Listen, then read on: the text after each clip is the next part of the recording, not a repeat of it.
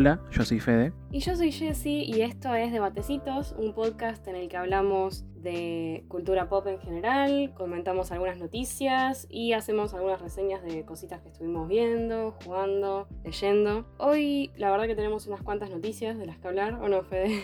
Tenemos como un mix de noticia mezclado con reseña porque hubo un evento muy importante estos últimos días y bueno, ahora vamos a comentar más al respecto.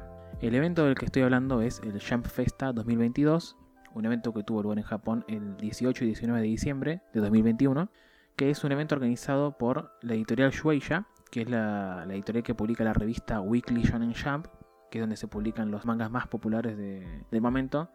No todo lo popular sale ahí, pero los, los hitazos más importantes sí son, son de ellos. Sí, muchos de los shonen más conocidos salen en Shonen Jump. Claro, claro, sí, sí, sí. Y bueno, para arrancar, uno de los anuncios fue la adaptación anime de Ayakashi Triangle, que es una obra de Kentaro Yabuki, conocido por ser el autor de To Love Ru y el ilustrador de la adaptación a manga de Darling in the Franks, que hace poquito lo empezó a publicar Ibrea. Ayakashi Triangle cuenta la historia sobre un chico que pertenece a un clan de ninjas exorcistas que eh, son los encargados de exorcizar unas criaturas llamadas Ayakashi, que son invisibles a los humanos, pero de repente aparece una persona que las puede ver. Y ahí es donde empieza toda la trama del manga. No lo leí, estoy esperando que lo publique Ibrea porque hace muy poquito Ibrea anunció que lo va a publicar en Argentina. Eh, al día de la fecha lleva 4 o 5 tomos, si no me equivoco, así que es cortito por ahora. Y nada, eh, probablemente lo chusmee y profundice más al respecto cuando salga el anime o el manga de Ibrea a fines de enero. El que sí puedo comentar es la adaptación de Darling in the France, que también lo ese lo publicó Ibrea la semana pasada. Y el dibujo de, de Kentaro Yabuki está muy bueno. Lo único que se podría criticar un poco es que hay escenas de desnudos cada dos páginas. Bueno, no cada dos páginas, pero muy frecuentes. Por más de que no tengan nada que ver con la trama. Pero el dibujo en general, más que nada en las escenas de acción, está muy muy bueno. El material original de Darling in the Franks es el anime que salió en 2018 y el manga salió poco tiempo, o sea, muy poquito tiempo después en Japón, pero la base es el anime y recién llegó al resto del mundo a partir del año pasado, creo, porque estaban los derechos bloqueados para la distribución en, otros países. Mirá. Sí, cuando hay más de un autor y varias personas involucradas en el, en el proyecto suele haber muchos problemas con el tema de las licencias. Y Brea lo ha comentado muchas veces con varias de obras que ellos publican que son más de, más de un autor que suelen ser mucho más complicado el tema de todas las tratativas para, para publicarlos acá. Incluso en series en progresos eh, se les complica para publicar los tomos siguientes. Uno de los ejemplos que dieron fue el de Made in Abyss, que ahora falta publicar el tomo 10, pero están con problemas de los derechos y todavía no lo pueden publicar, pero en cualquier momento ya, ya sale. Bueno, es un caso bastante particular. No, no pasa mucho que primero salga el anime y después salga el manga. Así que bastante interesante. No, sí, sí, es, es, es raro, pero sí. Sí pasa. Lo bueno, no conozco el final del manga porque estoy esperando que se publique todo acá, es que el anime tiene un final que deja un poco que desear, muy raro. Y el manga cambia el final y según lo que leí de muchos comentarios es mejor y más sólido toda la experiencia de la obra del, manga que el anime. Ah, bueno, joya. Está, bueno eso que puedan revertir un par de, problemas de la historia original. Sí, sí, la verdad que sí, está, está bueno. Y el anime lo pueden ver eh, gratis en Crunchyroll con publicidad o lo pueden ver eh, bueno, con premium sin publicidad y además doblaje latino, que es raro ver que animes actuales con doblaje latino últimamente se está volviendo algo más común, pero para esa época, en 2018, no, era tan común encontrarlo en latino, de forma oficial, digo. Darling in the Franks se hizo muy, muy popular en, el momento en el que salió. Sí, sí, sí. Eh, ah, y no, no comenté en ningún momento de qué trata. En resumen, la humanidad hizo bolsa al planeta Tierra al encontrar una fuente de energía subterránea, terminó acabando con toda la superficie, todo desértico. Y además aparecieron unos bichos conocidos como claxosaurios que atacan a los pocos humanos que quedan dando vueltas por la Tierra. Los humanos se refugian en unas bases que son como unos caparazones de tortugas, viven ahí. Y bueno, y cuenta la historia de unos chicos que se encargan de pilotear unos robots que son los Franks, que se pilotean en parejas de un hombre y de una mujer y tienen que luchar contra estos bichos que los atacan. Esa es como la, premisa principal, pero poco a poco se va expandiendo mucho más y, es algo mucho más oscuro que, que simplemente bichos atacando a los humanos. Está interesante, es como un Evangelion, pero un poco más simple. Cuando salió mucha gente lo comparaba y también era criticado por esto, pero bueno, no tiene nada que ver, lo único en común son los robots, pero, y que son pibes los que la manejan y también los pibes tienen sus propios problemas psicológicos y no la pasan muy bien como, como pasaba con Shinji en Evangelion. Y el trasfondo oscuro, claramente. claro, sí, sí, sí. Bueno, otra de las noticias que hubo en la Jump Festa fue que se cumplen los 10 años de Haikyuu, el conocido manga de volei, y para celebrarlo se anunciaron mm, unos 10 proyectos para el 2022, así que nada, interesante. Sí, se dio muy poca información al respecto. Uno es un radio drama, que es como una especie de podcast de los personajes. Ah, mira. Sí, es muy común de hecho que lo hagan. Sí, sí, sí, sí. Eh, después está una exhibición con material de, del manga y anunciaron una línea de ropa con una reconocida marca japonesa. El manga de Haikyuu lo empezó a publicar este año Ibrea en Argentina. Durante mucho tiempo se negaban a publicarlo porque decían que al ser una serie larga y de deportes no iba a vender bien. La gente lo pidió tanto que tuvieron que dar marcha atrás con su opinión y se dieron cuenta que sí vendía de hecho fue uno de los hitazos más grandes del año. El segundo hitazo, creería yo. El primero lo vamos a comentar más adelante. Pero seguramente si están en el mundo del manga y el anime saben de cuál hablo. Y bueno, no, el tema es que Haikyuu tiene como 45 tomos. Terminó la serie. Pero es súper popular. Sí, sí, es muy popular, muy popular. El anime sigue saliendo. Creo que falta adaptar bastante todavía. Acá fue una bomba. El primer tomo salió, la tirada que hizo Ibrea le quedó corta, tuvieron que reimprimir a la semana que sigue y se agotó de nuevo, no, es una locura. De hecho, esta semana recién salió la reedición del tomo 1, 2, no, 1, 4 y 5, una cosa así, una locura. Y lo están publicando bastante rápido, llevan por el tomo 8, 9, eh, tiene periodicidad mensual. Y yo pensé, no, van a tardar años en terminarlo, sí, obviamente van a tardar un par de años, pero va más rápido de lo que esperaba. Así que nada, si les gusta la serie, compren el manga que la edición de Brea yo la chusmeé, no lo leo, la chusmeé un poco y está muy linda. Y ahora la siguiente noticia es que salió el primer avance de uno de mis mangas favoritos de este año. El manga no es de este año, sino que lo conocí este año. Y hablo de Shigokuraku Hell's Paradise. El anime lo produce Mapa, quienes probablemente conozcan por hacer la última temporada de Shingeki no Kyojin, Attack on Titan. Y también el estudio detrás de Jujutsu Kaisen, dos quitazos de fines del año pasado, principios de este, eh, de qué va Shigokuraku. Shigokuraku cuenta la historia de Gabimaru, un shinobi, o sea, un ninja asesino, que es traicionado por su clan y lo condenan a muerte. Es conocido como Gabimaru el, el vacío porque no tiene sentimientos ni nada por nadie. Lo único que le importa es cumplir con sus misiones y listo. Pocos días antes de su ejecución, el verdugo de, de Gabimaru le ofrece un trato. Él descubre que hay una organización que está armando una expedición a una isla desconocida en la que se rumorea que está el elixir de la vida, que otorga la inmortalidad a quien lo consuma. Como ya mandaron varias expediciones a esta isla y nunca volvió nadie de los que enviaron, lo que está haciendo esta organización es enviar condenados a muerte junto a sus verdugos en esta misión suicida para ver si encuentran el, el elixir. ¿Qué pasa? Gabimaru acepta y se embarca en esta misión, sin saber lo que le espera. Hay mucho, mucha violencia, mucha sangre, mucha muerte, muchos monstruos, bichos asquerosos, hay de todo. El dibujo, yo le leí el manga, que otra vez lo publiqué Ibrea en Argentina. Lo empecé a publicar este año y por eso lo conocí este año el manga, no lo conocía. Es una serie de 13 tomos, que es cortita. El anime también sería una temporada que ya abarcaría todo, de principio a fin. La forma en la que maneja el suspenso y todo lo que pasa en la misteriosa isla es una locura. El dibujo está, como dije, está genial el tema de todos los monstruos y los bichos que aparecen en, la isla son muy asquerosos, o sea, asquerosos en el buen sentido, que podría decirse similar al dibujo de Junji Ito. No sé si vieron alguna vez las obras de Junji Ito, que siempre dibuja cosas grotescas, eh, así que tiene, tiene como un aire a eso. Está muy bueno porque combina la acción con el misterio, suspenso, y está bueno, porque no es solamente violencia y muerte, también hay una historia detrás de, de todo lo que sucede en esa isla y por qué. Lo súper recomiendo tanto el manga como el anime. Bueno, el anime no lo puedo recomendar porque no salió. Va a salir este año, en, 2022. Pero si tienen la oportunidad de leer el manga, leanlo que no, no se van a arrepentir. Sí, vi el, el, avance y la verdad que es una locura. Primero que siempre la animación de mapa es increíble y el avance tenía toda la pinta. Probablemente sea uno de los animes más vistos del 2022. Es temprano para decirlo, pero... Sí, sí, tiene pinta de que la va a romper. Es muy probable. Sí, sí, sí.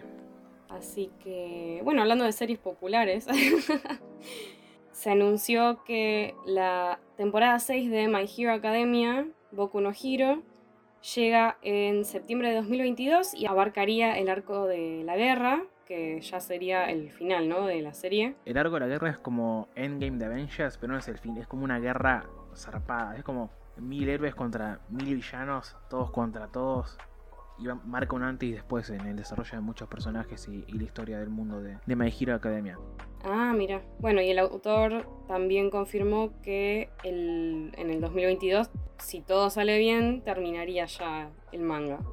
Bueno, sí, este anuncio de que, de que hizo el autor sobre el final del manga fue un poco inesperado. Hace poquito, cuando salió el capítulo 300 y pico, eh, comentó, o sea, se llama, el, capítulo se llama El principio del fin, y fue un cambio drástico para la, la vida de Deku, el protagonista de esta serie. Eh, yo lo, estoy leyendo, este lo leo online, o sea, no, no, hagan eso. lo estaba leyendo a la par de la edición de Ibrea, pero bueno, el año pasado llegó a la cuarentena y se suspendieron los lanzamientos de mangas físicos acá en Argentina por un par de meses. Va, se suspendió todo en realidad por un par de meses en ese momento. Y como no aguantaba más, me puse a leerlo online. La edición de Ibrea está casi al día. En Japón va por el tomo 32, acá por el 31. Y justo el tomo 31 es donde incluye el, el, primer capítulo de lo que sería el arco final. Que bueno, ahora el autor confirmó que el año que viene finalizaría si todo sale bien. Noticia relacionada a My Hero Academia que no tiene que ver con la Jam Festa, pero sí con la serie, es que la película World Heroes Mission, la primera vez que vemos a los héroes de, del anime, que son de Japón, aventurándose en el extranjero para salvar a distintos países que no, que no figuran en la historia principal. Se estrena en Argentina el 6 de enero y va a estar disponible en idioma original, japonés subtitulado, o en latino, lo cual también fue un anuncio sorpresivo. Como comenté, bueno, acá también la publico Ibrea y para los que no saben de qué trata, es un mundo en el que todas las personas tienen superpoderes y los que quieren pueden ir a una academia de, héroes y ahí a estudiar como profesionales y después eh, regir el, trabajo de héroe, que prácticamente estará al servicio del gobierno para defender a, a la población de los villanos. El protagonista es Deku, un chico que siempre admiró mucho a All Might, que es el héroe más importante de todos, el símbolo de la paz le dicen, pero ¿cuál es su problema? Él no tiene don, él no tiene el poder como tienen todos. Porque si bien todos tienen poderes, hay un, pequeño porcentaje de gente que no tiene. Y él no tiene. Y él siempre quiso ser un héroe. ¿Qué pasa? Con circunstancias de la vida conoce a una persona que le puede otorgar un poder. Y ahí es donde empieza su aventura. Ingresa a la Academia de Héroes. De ahí viene el título de la serie. Y es la historia de cómo él se convirtió en un héroe. Y en lo que comenta al principio de la historia de Q, supuestamente narrándola ya desde el fin es que ella se convirtió en el héroe más grande de todos. ¿Cómo? Habrá que esperar al final porque no se sabe. Claro, y también es un poco el navegando, digamos, este nuevo poder y aprendiendo a controlarlo, porque es como un poder muy grande y digamos que le cuesta mucho aprender a usarlo, porque se lastima un montón, pobrecito, me da mucha pena. Sí, sí, eso, o sea, sí, eso está bueno, porque vemos el camino del héroe literal, porque es el camino de cómo él se convirtió en, un héroe tan grosso pero es verdad, él arranca de cero. Eh, los demás estudiantes nacieron con poderes y como que ya desde chiquito sabían más o menos cuál era su habilidad. Él no, él pasó de 1 a 100 en un día y además está cumpliendo su, sueño, que era el de, ser un héroe. Tal cual. Otro de los grandes anuncios que nos dejó la Jam Festa fue el anuncio de la fecha del anime de Spy Family para abril de 2022. De hecho, este anime se había anunciado creo que en la Jam Festa del año anterior, se había confirmado la adaptación anime y ahora ya se confirmó la fecha y qué estudio se encargó de la animación. El estudio que se encarga es de WIT Studio, que son los mismos que hicieron las primeras temporadas de Attack on Titan. Eh, está trabajando en Villain Saga. Y también otro estudio que trabaja en este proyecto es Cloverworks, los que hicieron Wonder Egg Priority y The Promised Neverland. ¿De qué trata? Es, es una historia extraña la de Spy Family. Es como que mezcla comedia, temas serios y también misterio. Todo lo bueno. Nos cuenta cómo uno de los mejores agentes de una agencia de espías es asignado a infiltrarse en un continente rival, pero para infiltrarse tiene que tomar el papel de padre y se encuentra con una niña, huérfana que tiene poderes psíquicos y una esposa falsa, por así decirle, que también es parte de la infiltración, que es una asesina. Eh, esto hace que sea una familia poco convencional. pero que pese a las situaciones logran conectar y pasa de todo un poco. Creo que eso es una de las cosas más entretenidas de esta serie, ver cómo se relacionan los personajes que son tan distintos y tan particulares. Una familia falsa que se convierte poco a poco en una real. Mm.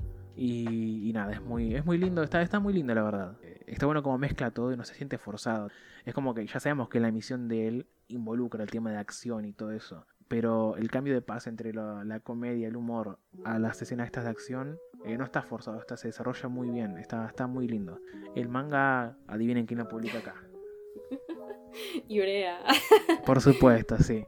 Al día de la fecha, Ibrea publicó seis tomos de Spy Family en el país. La serie sigue en curso Así que hay para rato, pero bueno, está prácticamente a la par de la edición japonesa. Lo recomiendo mucho. Y si no, esperan a que salga el anime que, que tiene pinta de que va a estar muy bueno. Sí, aparte tremendos estudios de animación atrás, así que creo que va a estar muy interesante por la historia, por lo que contás y va a ser algo muy lindo de ver también. Otra de las noticias que nos dejó la Jump Festa fue la tercera temporada de Doctor Stone para el 2023. Uy, esta, esa espera va a ser larga. Es una serie fantástica. La premisa es una locura. No, no lo conocés vos, ¿no, Jesse? No, la verdad que así de, de vista nada más lo tengo al, al protagonista con el pelo blanco y verde, ¿no? Sí, sí, a Senku, sí, sí, sí. Bueno, voy a, voy a comentar un poco porque este, este anime me gusta muchísimo. Eh, la premisa es, es simple en principio, pero se- obviamente se pone cada vez más oscuro y está muy interesante, es muy divertido. Eh, la cosa es así, eh, Senku es un estudiante súper inteligente de secundaria que sabe prácticamente todo. Y bueno, un día está en la escuela lo más tranqui y de golpe ve como una luz verde de, por el horizonte que cubre toda la Tierra. Y en ese momento todos los seres vivos del planeta Tierra se convierten en piedra. ¿Qué pasa? Todos los seres vivos se convirtieron en piedra por miles de años hasta que de golpe un día Senku, este pibe súper inteligente, despierta. Logra salir de su caparazón de piedra y vuelve a ser humano. Y lo que descubre es un mundo que volvió a la prehistoria. Mm, Lo único que hay es árboles, vegetación, animales también, pero no hay rastro de civilización ni tecnología. Es como arrancar de cero. no, y encima solo. Solo, sí, sí, ese es el tema. Está solo en un mundo que arranca de cero. Lo único que tiene es su inteligencia. Entonces, ¿qué tiene que hacer? Tiene que reiniciar la humanidad él solo. Poco a poco se les ingenia y arma una casa. Bueno, obviamente el primer paso es fuego. eh, después construir una casa, refugio, comida, cazar. Arrancar, literal, arrancar de cero. Y sin las herramientas, porque tampoco tiene eso, no tiene nada, nada de nada. Al poco tiempo descubre una forma de crear un- una especie de sustancia que revive, o sea, no revive, sino que rompe el caparazón de la gente petrificada. Y bueno, con eso despierta un amigo, un amigo de él y empiezan así a trabajar juntos para fabricar más de esta sustancia. Y después se empiezan a plantear, ¿a quién revivimos después? Entonces se acuerdan de un estudiante, compañero de ellos, que era súper musculoso y necesitaban fuerza para algunas tareas que ninguno de ellos dos tenía. Reviven a esta persona y esta persona le explican la situación y él se pone en contra de ellos. Y dice, no, el mundo como era antes era una cagada. La gente con poder era la gente con plata y eran siempre los mismos. Hay que hacer un mundo nuevo en el que solamente revivimos a los jóvenes y que los viejos jarcas no vivan. Entonces empiezan las discusiones. Se pelean, este, el villano, su casa, que es el tipo este musculoso, se va por su parte, descubre la receta de la sustancia esta para despetrificar gente, arma su propio ejército y Senku queda medio en bolas con su amigo. Un par de personas más que revivió y poco a poco, bueno, va armando su propio bando y bueno, se arma una guerra. Igual el enemigo tenía un buen planteo. no sé por qué estaban tan en contra. Eh, sí, sí, sí. Tiene, el planteo que pone él es verdad. El tema es que el planteo que dice Senku es- también tiene razón, que es revivir a todos. Pero bueno. Eh, lo, lo recontra recomiendo, es muy divertido. Lo loco es que lo emitieron en, Cartoon Network, lo, lo emitió hace un tiempo en doblaje latino. Y bueno, está disponible en Crunchyroll, pueden verlo gratis, la versión en japonés subtitulada, con publicidad, o pueden verlo en latino con premium. Se van a reenganchar, es muy interesante. El autor se ve que sabe una banda sobre ciencia porque todos los fundamentos que pone sobre cómo crea tal cosa y otra es real, o sea, es ciencia de verdad, no son inventos. Puede que alguna que otra cosa sea un poquito de fantasía, pero cómo genera cada cosa es real. Y de hecho al final de cada episodio aclara que no intenten hacer sus casas porque puede ser peligroso. Pueden leer el manga de Doctor Stone y a diferencia de todo lo que mencionamos antes, este lo publica Editorial Panini. Por el momento lleva casi 11-12 tomos publicados en el país, tiene periodicidad bimestral y en Japón lleva más de 25-26 tomos, así que falta un buen trecho para que se pongan al día con la edición japonesa. Si quieren pueden leerlo o ver anime, la verdad es que yo chumé un poco y es bastante fiel la adaptación. Eh, lo único bueno es que el tema de toda la parte científica está mejor detallado en el manga porque bueno, tanto las páginas extra como el resto de las cosas como que se desarrolla más profundidad. En el anime como que sería mucho tiempo dedicado a eso y como que la gente podría aburrirse un poco. Pero den una oportunidad al anime que no tiene desperdicio y si les gusta, bueno, después se pueden enganchar con el manga. Otro anuncio que mucha gente estaba esperando que pasó en la Jump Festa fue el anuncio de Bleach Thousand Year Blood War Arc, que es el arco final de Bleach del manga, que nunca fue adaptado a anime y la gente lo espera desde 2012. Eso sí que es una larga espera. Sí, sí, fue una, una espera de cientos de años.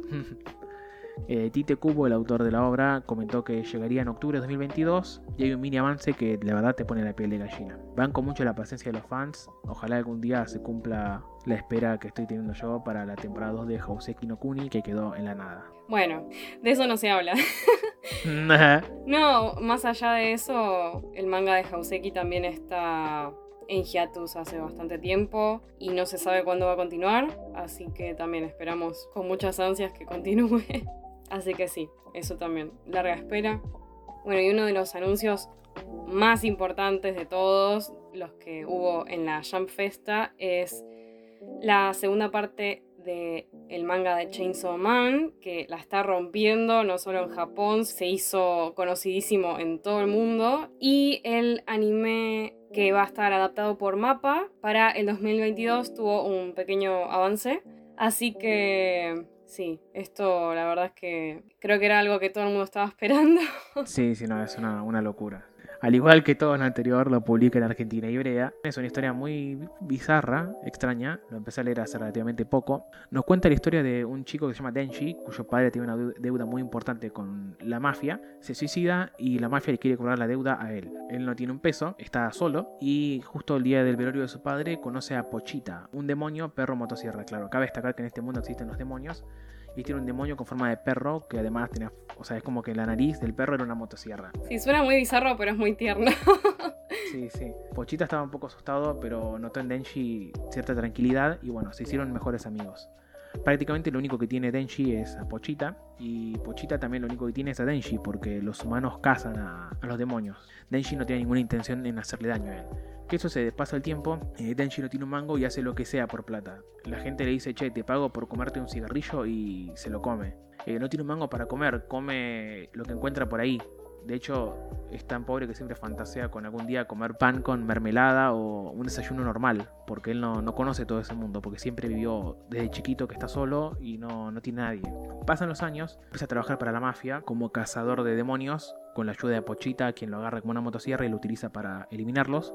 Pero bueno, ¿qué pasa? Un día alguien muy cercano a él lo traiciona y lo mata. Lo cortan en mil pedazos y lo tiran a un basurero junto a Pochita. No, ¿a Pochita también lo mataron? No, Pochita no lo mataron. ¿Qué pasa? En el basurero, los restos de Denji junto a Pochita, Pochita al ser demonio tiene la posibilidad de fusionarse con un humano, se une a Denji en cuerpo y alma y forman a la persona conocida como Chainsaw Man que da origen al título de esta obra. Y ahora Denji tiene el mismo aspecto que antes, pero tiene como un cordón en el pecho, donde al, tirarlo como encender la motosierra se convierte en un demonio con manos de motosierra y cabeza de motosierra que puede aniquilar a quien sea. Yo la verdad que no leí el manga todavía, pero la historia suena bastante interesante.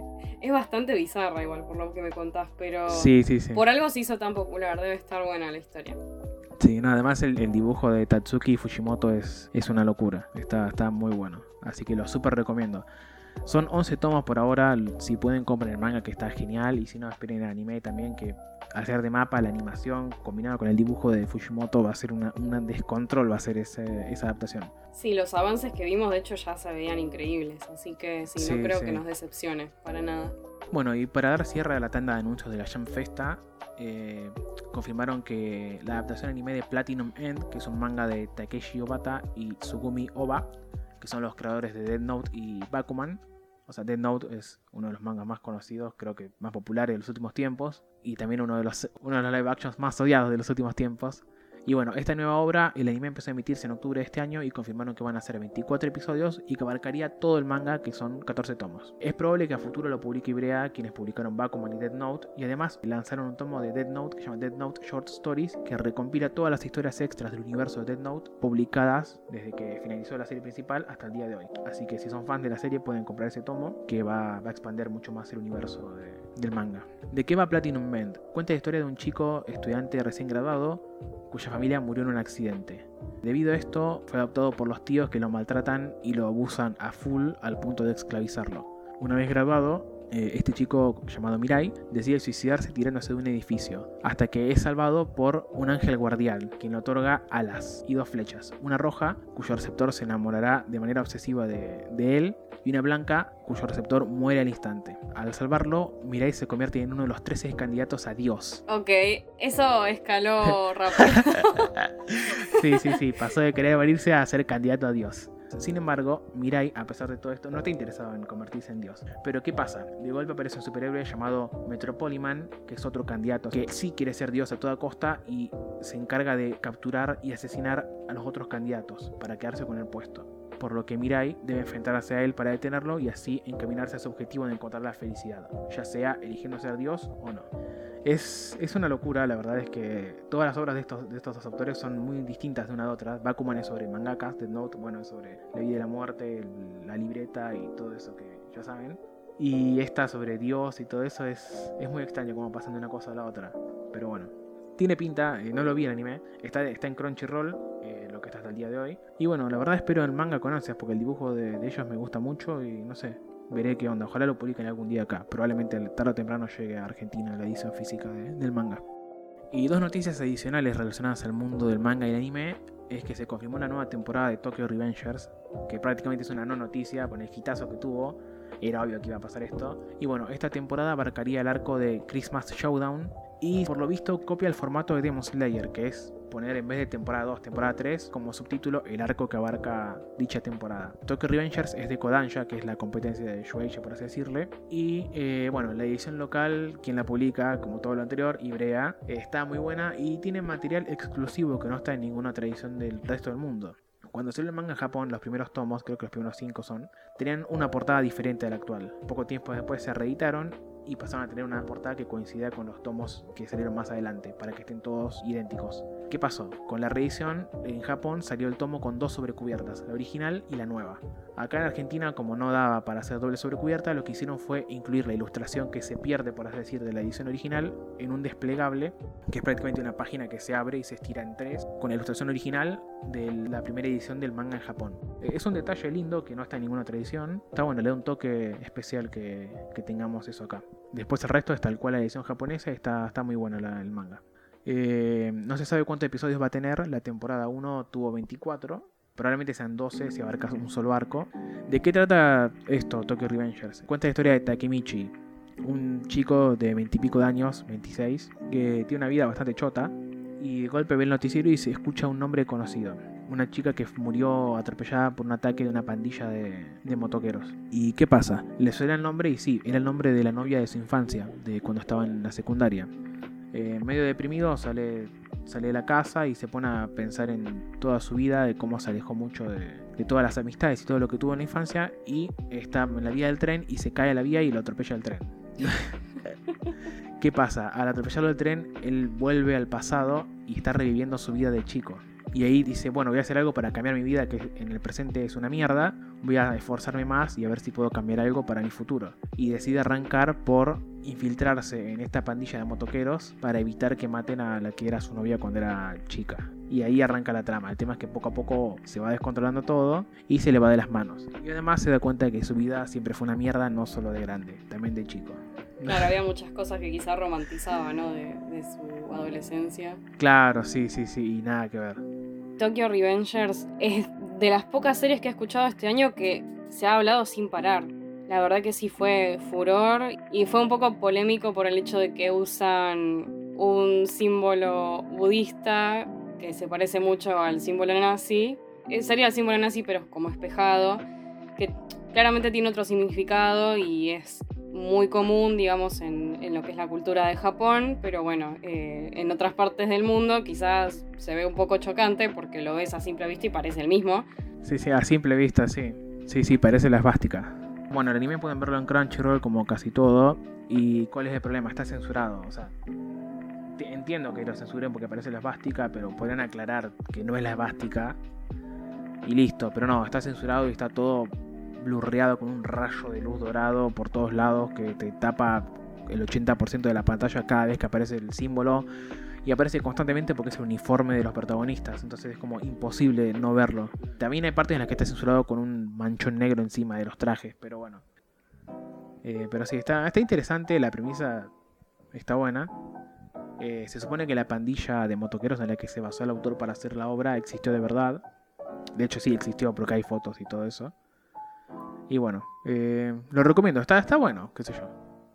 Eh, no sé si tanto hype como pone la gente que, que lo infló tanto durante todo este tiempo, pero está bueno. Como comenté, el manga lo publicó Ibrea, eh, sin lugar a dudas fue un éxito, de hecho fue el éxito más grande de la editorial desde que se fundó. La primera tirada que hicieron fue absurda y se agotó el mismo día que ¡Qué salió. locura! Y no, eh, fue, lo, lo- lo dijo Leandro Roberto, que es el presidente de Ibrea, que fue el lanzamiento más grande de toda la historia de la editorial. No, no existe otro más grande que este. ¡Wow! Así que nada, da para pensar. Da para pensar porque también Ibrea suele publicar las series con periodicidad mensual.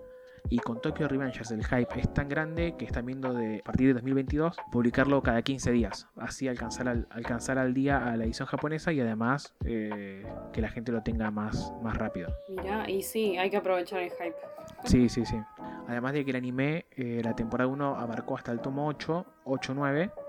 Así que iba por el 3 publicando acá. Así que falta, si saliera mensual, recién en septiembre, octubre estaría más o menos a la par. O sea, es lo que no se vio en el anime. Así que sí les conviene que salga más rápido.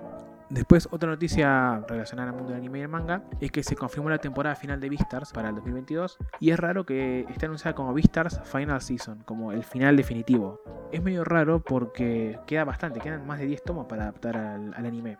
Así que la verdad no sé qué va a pasar con esta temporada. Si será de más episodios o si dejarán cosas de lado. ¿Vos la viste, Jessie? Sí o no. Eh, sí, vi solamente la primera temporada, sé que tiene una segunda y esta sería la tercera. De lo que trata, les puedo contar un poco de lo que recuerdo. Es este mundo en el que todas las personas, entre comillas, son animales, como una, una especie de utopia, digamos. Pero hay una regla muy importante. Está prohibido el consumo de carne, porque carne sería como canibalismo, por así decirlo. No, no pueden comerse otros animales, todos son veganos. Eh, ¿Y qué va? Eh, Los protagonistas de esta historia son Legoshi, un lobo gris, y Haru, una coneja blanca. ¿Qué pasa? Legoshi se enamora de Haru, pero a la vez es como que la quiso cazar. Entonces es como que está eso. La, ¿Se enamoró de verdad porque siente algo por ella? ¿O es que su instinto de carnívoro le hace creer que se enamoró, pero lo que quiere en realidad es comérsela?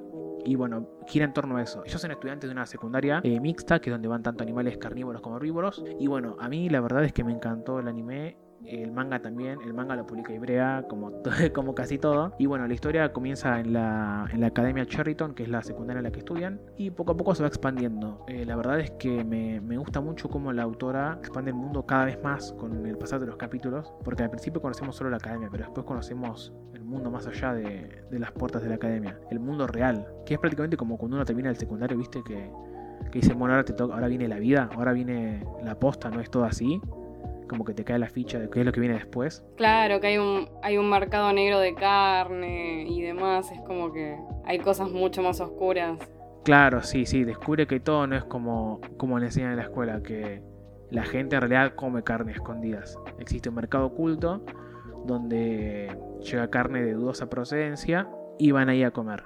Eh, y bueno, no solo eso, sino también el crimen, muchas cosas más turbias.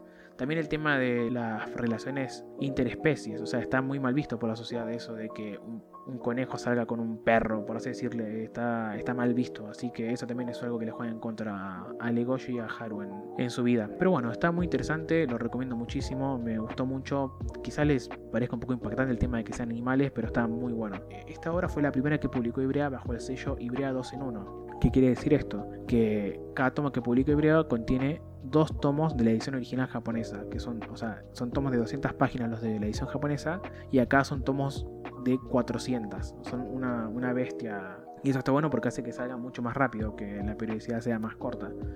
Porque en total son 22 tomos y ahora con la edición Ibrea serían 11. Ya está terminado, ¿no? El manga.